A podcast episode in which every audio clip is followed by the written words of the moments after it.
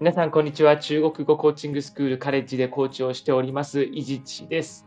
皆さんからはよく、二郎さんというふうに呼ばれることが多いので、あの二郎さんというふうに呼んでいただけたらなと思います。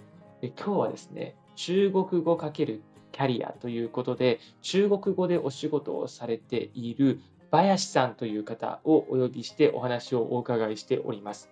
で、林さんはですね、ちょっと普通じゃない駐在の経験を持っている方だなというふうに感じました。うん、なんかびっくりするような駐在の仕方をされているので、えー、ぜひその辺楽しみながら最後まで聞いていただけたらなと思います。では、林さんとお話をしている様子、ここからどうぞお聞きください。学習现在中文的世界是我是认真的。カレッジラジオ。今回は、えー、ゲストをお呼びしております。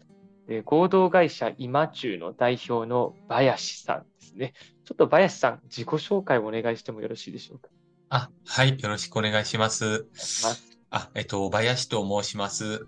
私はですね、えー、合同会社今中の代表として今はやっているんですけども、もともとは、えー、中国の方にですね、駐在員として長年勤務しておりまして、それが終わって、えー、今は自分で会社をして、まあ中国関係がメインなんですけど、そういう仕事をさせていただいております。で、ツイッターとかでも発信とかしてるので、もし興味持っていただいたら、林であの調べていただいたら出てくると思うので、よろしくお願いします。はい、よろしくお願いします。そう、ツイッターも面白いんですよね。なんかお仕事のこう、進捗というか、はい。今こんなことやってて、これからこんなの目指すぞみたいなのが。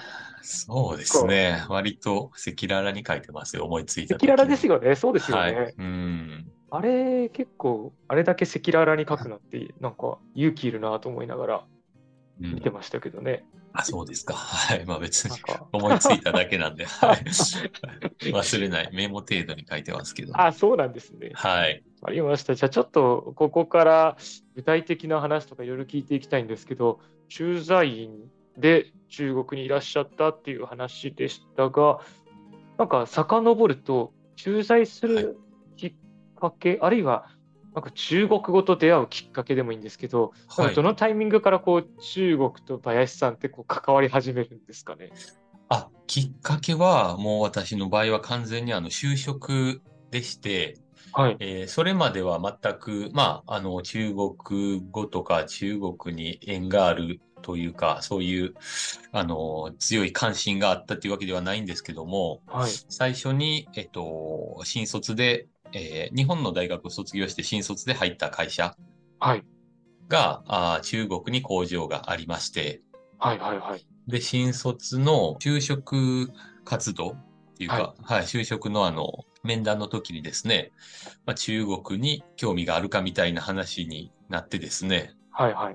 まあ、なんか 採用されたいから多分、それはそういう意味で聞いてんのかなと思いまして、はい。あめめちゃくちゃ興味ありますって言って、ね、めちゃくちゃありますって言ったんですか？本当はなかったんですよね。その時はまだなく、なかったんですが、はい。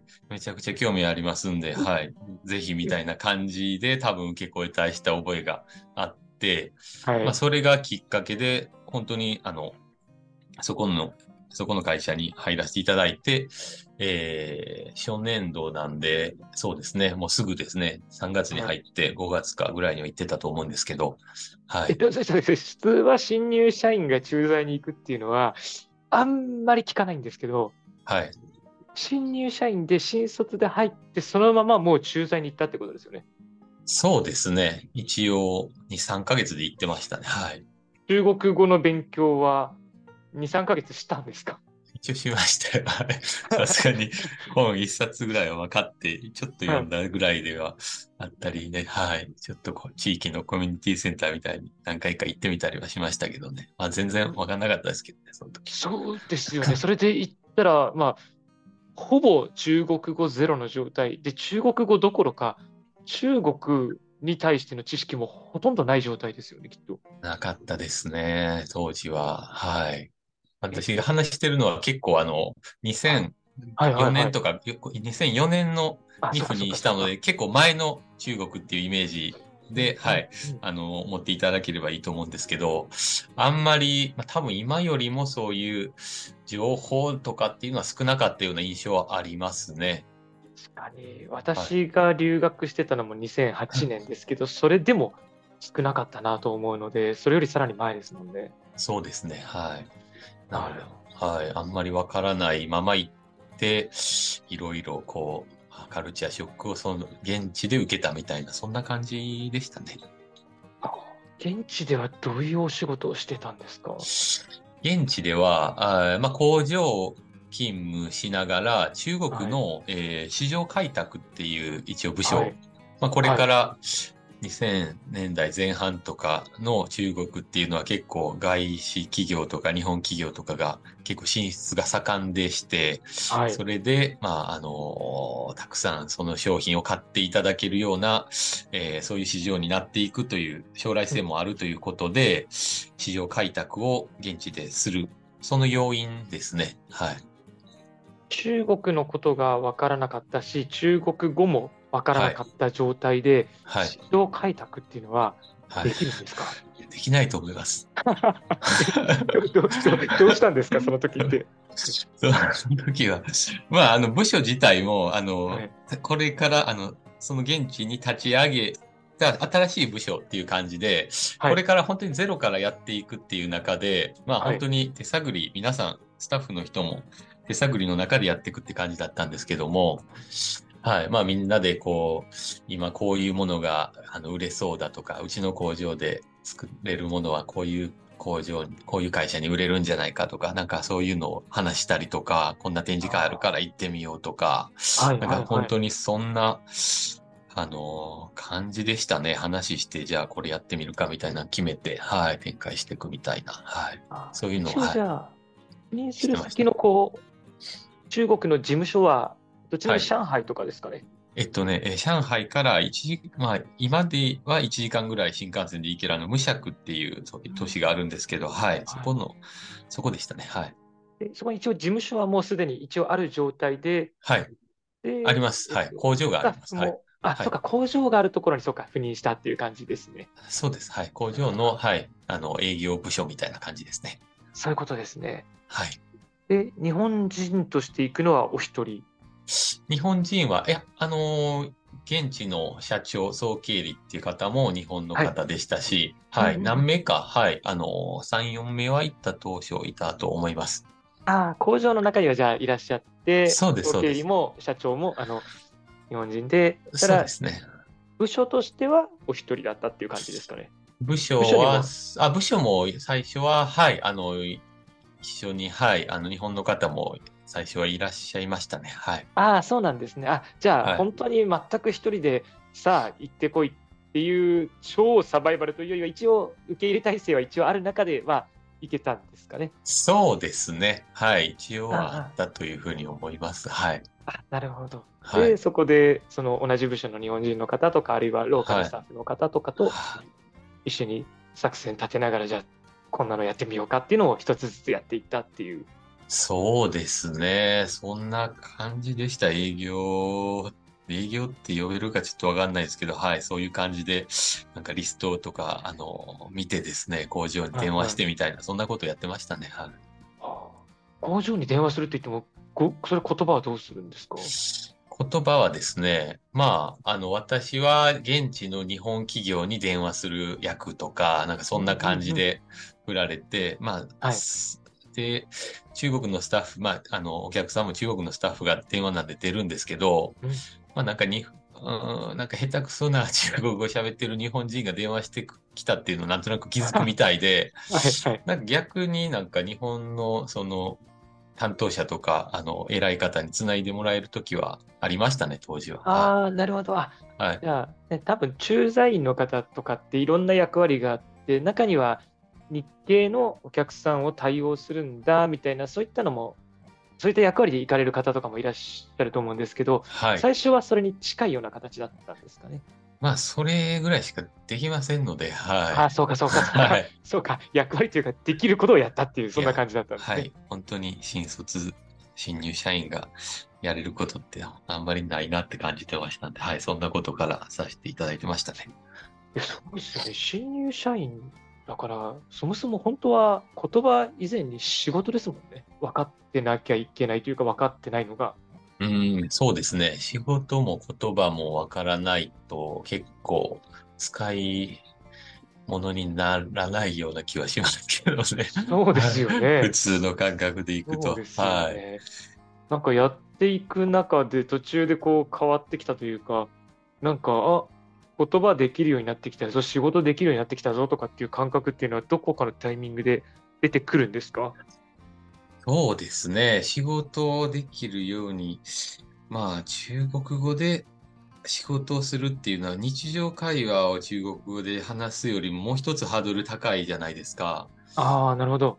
はい。なので、まず日常会話ができるようになろうかなっていうモチベーションで最初の方は取り組んでまして、はい、はい。はい。まあ、そのスタッフとのあの、やりとりとか、なんかそういう日常的な生活レベルまで、あの、早く、あの、勉強して、あの、中国を覚えたいなっていうところで、はい。まあ、学校にも行かせていただいてたので、現地でですね。はい。なので、そういうところで、はい、ちょっと勉強しながら覚えていったっていう感じですかね。はい。これちょっとせっかくだからお伺いしたいんですけど、はい。今、日常レベル、ビジネスレベルというお話があって、はい、でこれって結構語学のこう業界とかだと、はい、どっちが難しいのってあんまりはっきりしてなくて、はい、そういうのがビジネスとかって、はい、それこそ専門知識があれば、はい、単語とかをしっかり覚えておけば、はい、あの専門知識の方で補えたりして、はい、でどうにかなる。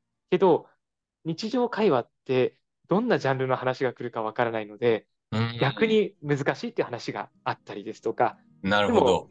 一方でビジネスの方は誤解が少しでもあったらもう NG だったりとか交渉するためのこうスキルが、まあそれは言葉としてのスキルが必要だったりとかっていうので、はい、どっちが難しいっていうのは実はあんまり言わなかったりすることがあるんですけど、なんか、そうなんですか。はい。林さん的にはやっぱりビジネスの方が難しかったですか？あ、そうですね。自分の中の認識というかビジネスレベルっていうイメージなんですけど、はいはい。あの、まあ、あくまで仕事上で、特に営業とかで伺った際にお客さんのこの要望を聞き出して、それに対して正しい回答をすぐ、あの、中国語で話せるみたいな、要は会話としてこう、循環していくみたいなところが、丁寧、あの、正しいやり取りができる。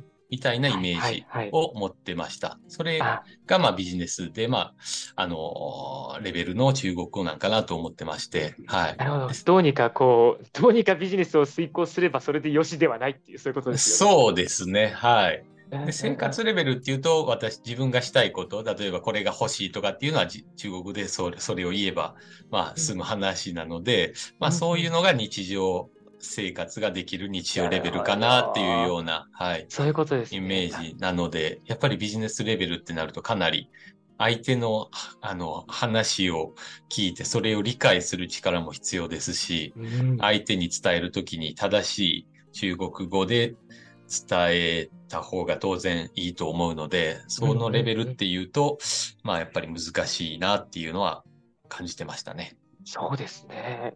そのレベルまで行ったのっていうのは、どれくらいのタイミングだったんですか？いや、まあ自分で言ったって言えるほどでもないかもしれないんですけど、うーん、そうですね。多分やっぱ中国語の、あの、語学力ってこう伸びる、あの、速度っていうかこの角度っていうの結構ね、あの、なんて時間によって変わってくると思ってるんですけど、やっぱり最初のうちはゼロから、はい、あの、新しいことどんどん入るのですごい勢いで伸びるじゃないですか。そうですね。で、まあ、本当に最初の3ヶ月とか、うん、まあ、もっと言うと最初の1ヶ月とかっていうのは、もう、こう、何でも吸収できるというかですね、新しい単語が毎日何十個も、あの、覚えれたみたいな、そういう実感があると思うんですけど、はい。そっからやっぱ1年、2年ぐらいして、ある程度喋れるようになって、理解できるようになってきた後っていうのは、やっぱり成長速度も、うん、あ少し落ちるんじゃ、落ちているような印象は自分はありまして、そこからやっぱり自分で語彙を増やしていくとか、何か積極的に新しい学びを自分からこう、あの、得ていく努力をしないとなかなか伸びにくいなっていういうふうには思ってまして、そこの先がやっぱりビジネスレベルっていう段階にあるんじゃないかなと思ってたので、はい、まあ、なんて言うんでしょう。ある程度仕事で話せるぐらいになったかなって思ったのは、まあ、やっぱり3年とか4年ぐらいのイメージですかね。はい。仕事も慣れてきて、はい。で、ある程度業務も、はい、中国語でできるようになってきたり、会議とかでも中国語で、あの、話したりとか、そういうのができるようになってきた段階が、イメージしてますね。ゼロから始めて、最初の1、2年ぐらいは、割とこう、まあ、教科書的じゃないですけど、一応ま勉強したらどんどん吸収できていって、ただそこから先さらに1、2年かけて、仕事で使えるものというのを自分で取りに行くような、そんなイメージだったんですかね。そうですね。はい。なんか具体的に多分これ悩んでる方多いと思っていて、はい。あの、一応意思疎通はできますと。はい。で、あの、すごく適切な言葉を使ってるかどうかは置いといて、ちゃんと正しく伝えられるし、相手の言ってることも、はい、まあ、8割方ちゃんと理解できているとか。はいはい。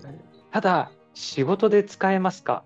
とか、先ほどの、ね、ニーズをちゃんと聞き取って、それに対して提案ができますか？というと、はい、それ言われると自信がないと。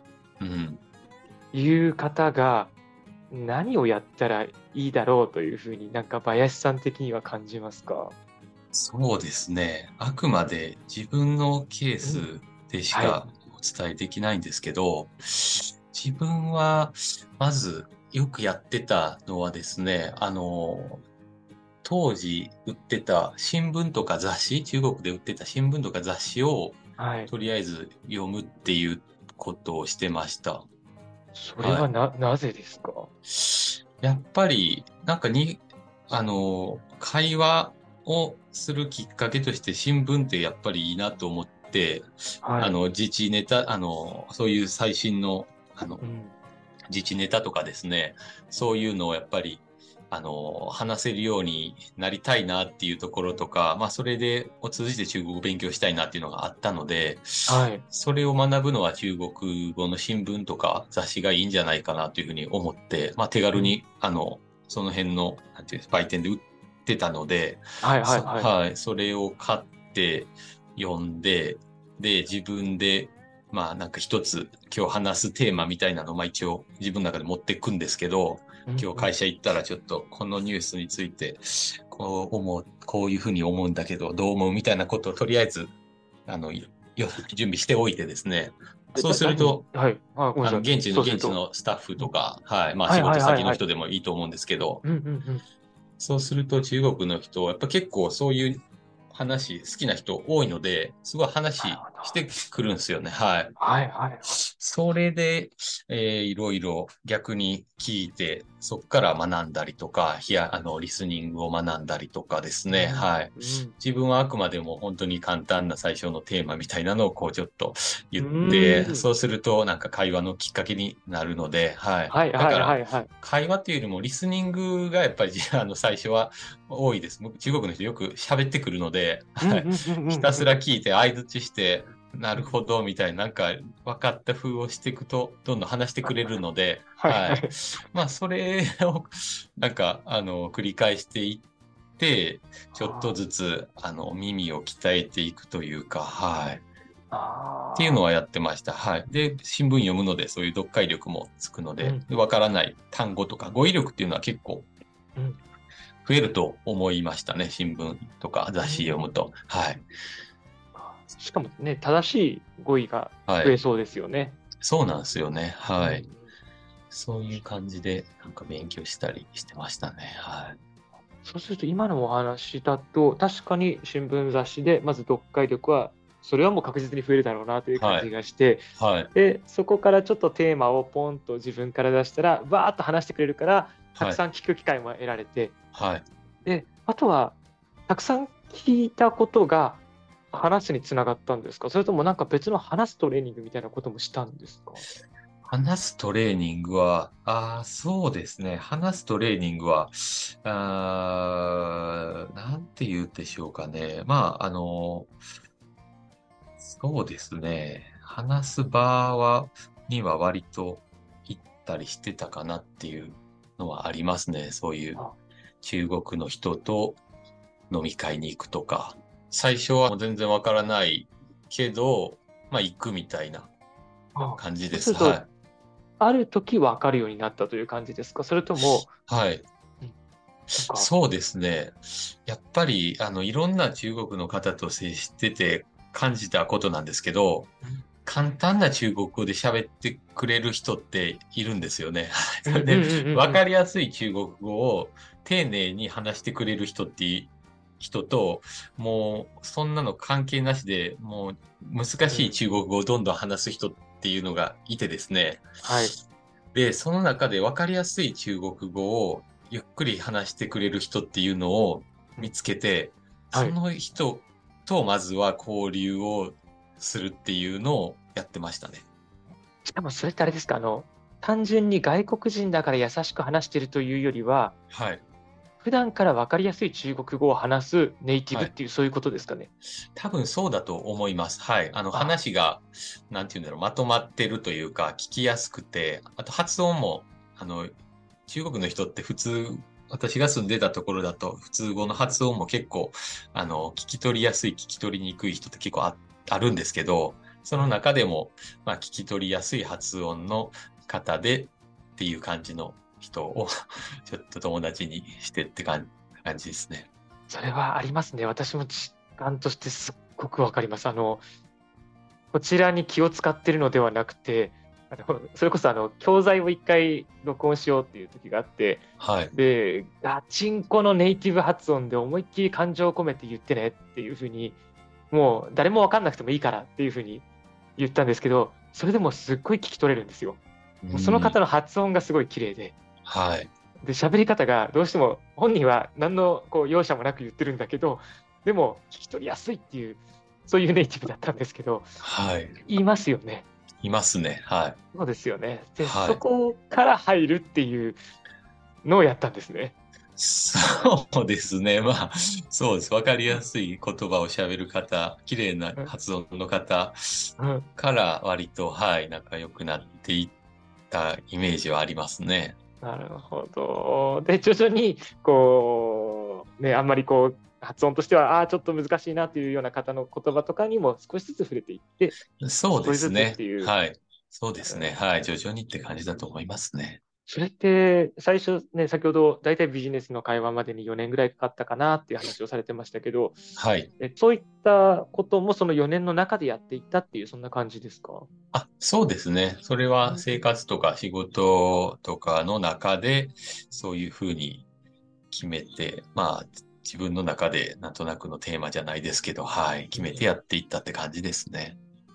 なんとなくのテーマってごめんなさい。それはどういうことですか？ああ、なんか例えば、あの、えー中国語の、あの、こう、綺麗な人と友達になって、ある程度その人と会話ができるようになるとか、なるほど。はい。そういう自分の中での、まあ、なんとなくのレベルアップみたいな、はい。はいはいはいはい。みんなの前で、こう、中国語で、あの、話せるようになるとかですね。うん飲み会で盛り上げられるようになるとか、なんかそういう感じで、はい。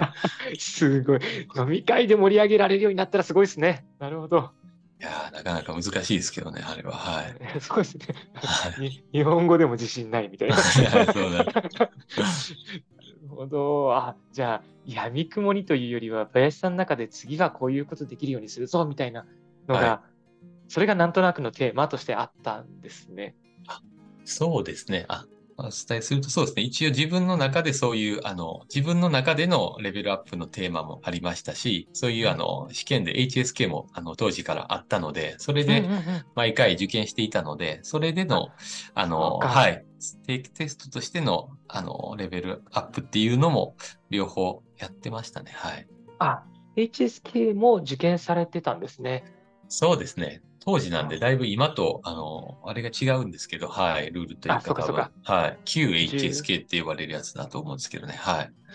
11級制で、一応8級まずは目指しましょうね、みんなっていう、そういうやつですよね。そうですね。はい。それもやってました。はい。あ、試験勉強もやってたんですか？なんか単語暗記とか。単語暗記も、HSK 用の教材とかを買ってやってましたよ。はい。なんか、これもいろんな意見があって、はい、あの正解があるわけじゃないんで、本当に感覚を教えてほしいんですけど、はい。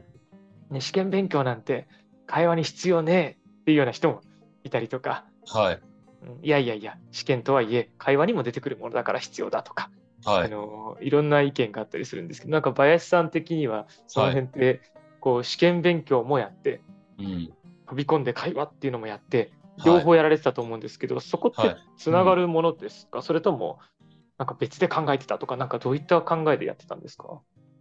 あそうですね。試験勉強はやっぱり、あの、総合的な中国語の、あの、向上につながると思ってまして、やっぱり会話だけだと、あの、聞くと、聞くのと話すのは得意な方がどんどん増えていくとは思うんですけど、じゃあ読み書きの部分になると弱かったりとかするっていうところもあると思うんですが、あの、試験勉強はやっぱりその辺、あの、トータルの中国語の向上っていうのは非常にいいんじゃないかなというふうに思ってるので、はい、そういった意味でもいいと思いますし、あと、もち、単純に自分自身のモチベーションですよね。はい。こ今、この級だから次この級を目指そうっていう中国語を学習したいっていう意欲の面でも、あの、試験って結構いい作用するんじゃないかなというふうに思ってるので、まあそういう意味でも試験勉強結構好きでしたね、当時は。なんか意外ですね。すごい飛び込み型の方だから、方だからと勝手に私の印象ですけど、はい、あの、試験勉強はそんなにっていうことなのかなとか思いきや、試験勉強もそれはやっぱり成長の実感が得られて好きだったっていうところもあるんですね。そうですね。はい。成長の実感得られます。はい。確かに。はい。私、試験勉強少なくとも、なんか7級とか、当時の7級とかまでは、あんまり試験勉強っていう感じじゃなかったんですけど、試験は受けてて、はい。ちゃんとなんか順調に上がっていくんですよね。なんで、うん、それはすごい自分では気づいてないけど、ちゃんと上がっていくんだなっていうのが分かったりして、面白かったなっていうのはあるので。うん、そうですよね。いいねうん、そう思います。すみません、本当は先にお仕事の話を全部聞いた後に、語学の話に移ろうと思ってたんですけど、ちょっと語学の話に気付きすぎてしまい、はいはい、いえいえ、全然。ちょっとがっつり語学の話をしてしまいましたが、あれですよね。はい。4年ぐらいで大体こう、あ中国語で仕事できてるっていう感覚になった後、はい、なんか、林さん、めちゃくちゃ長いこと駐在されてたんですよね。そうですね。トータルで13年、その会社にはおりましたので、はい。13年間駐在をしたということですか ?13 そうです。駐在と、はい。そんな人、他にいなくないですか？駐在の人は割とそうですね。あんまり長い人いなくて、大体何年かで、こう、公公認の方が来られて記認されるみたいな、そういうサイクルがあるので、日本の会社の駐在員っていうのはですね。そうですよね。大体、ね、私、実はあの駐在員周りの人事の仕事をずっとメーカーでしてたんで、はい、他の会社のことも調べたりはしますけど、大体4年とかで、はい、で期間が延長になって5年とかぐらいで交代で、まれにこう、なんか、えっ、ー、と、中国出身の方とかが、はい、駐在で行った場合は、ちょっと特例で長く10年いらっしゃるとか、そんなことはありますけど、普通に日本から派遣されて13年ってちょっと聞いたことがないので 周りにも、はい、うん、いなかったから、はい、多分、ま、ケースとしては少ないと思いますね。そうですよね。はい。なんでそんなことになったんですか？なんでそんなことになったかというと、まあ、うん、今考えると、まあ、自分にも原因という、まあ、原因というか、あの、要因はあったかなというふうに思ってるんですが、まず、新卒で行ってるので、はい、日本の本社に帰らせてほしいという気持ちが、まず、あまりない。なるほど、なるほど、はい、そうか。帰りたいも何もって感じですね。帰りたいも何も、あの、本社にあまり知り合いがいないという。はいはいはい。確かに、うんうんうん、はい。なので、どちらが落ち着くかって聞かれたら、中国の工場の方が落ち着きますっていうような状況だったんですね。うんうんうんうん、うん、はい。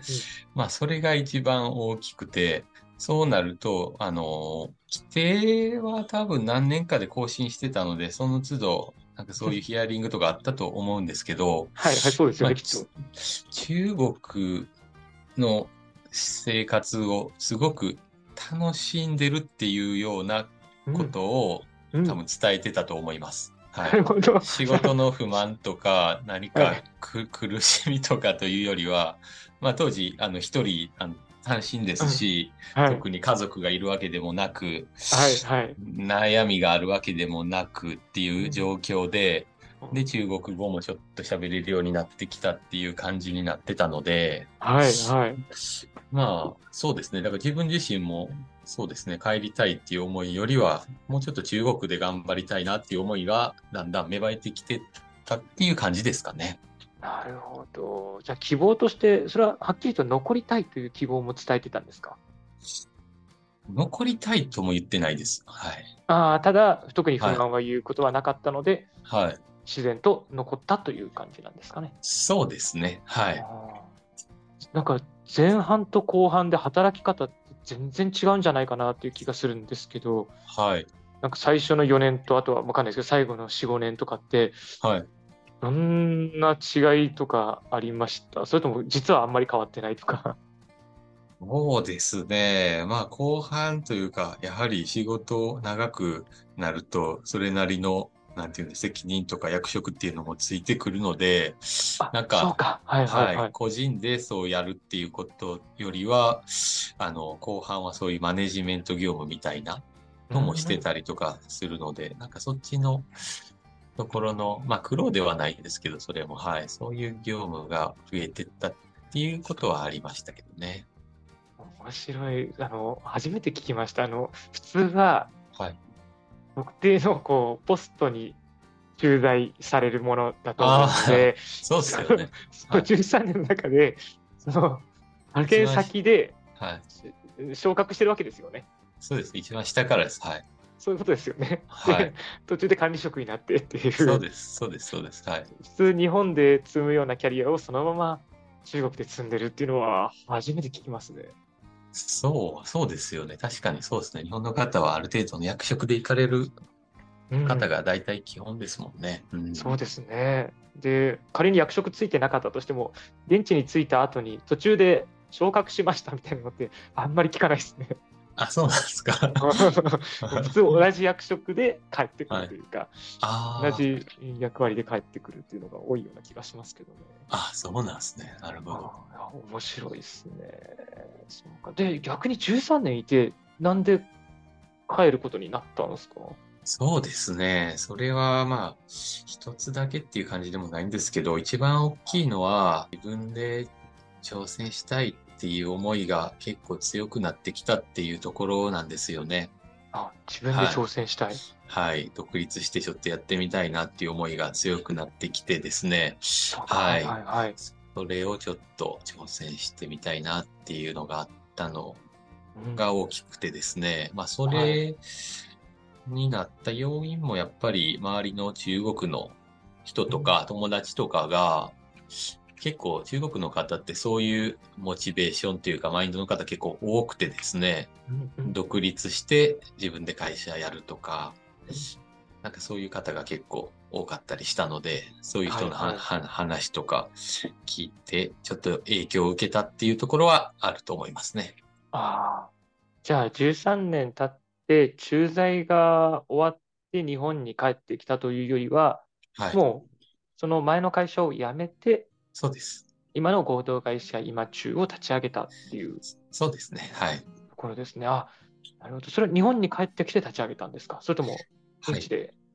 えっと、まあ、企業は日本と福、あ、日本と中国両方でた同じ年にや立ち上げたんですけど、まあはいはいはい。経緯としては、一回辞めた後、日本で少し休ん休んでた期間はあります。はい。一年ぐらい。はい。あ、1年ぐらいやけ、あまあまあ、まあまあちゃんと休みましたね。ちゃんと休みました。ああ、1年何やってたんですか？差し支えなければですけど。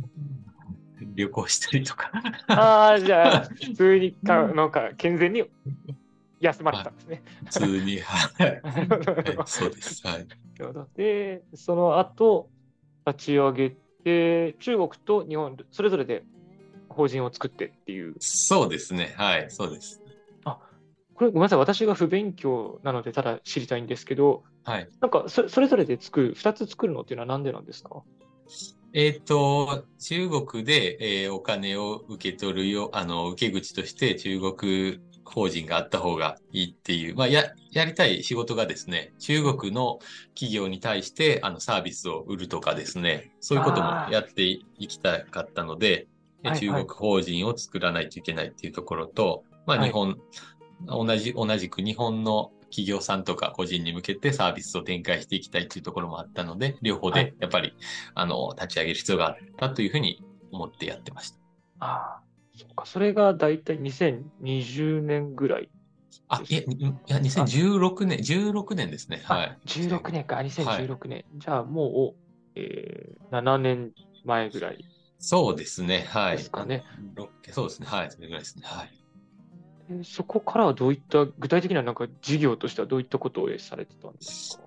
最初は、あのー起業した当初はですね、中国に行きたい企業さんとか、中国で挑戦したい人をサポートするみたいな、えー取り組みをしてました。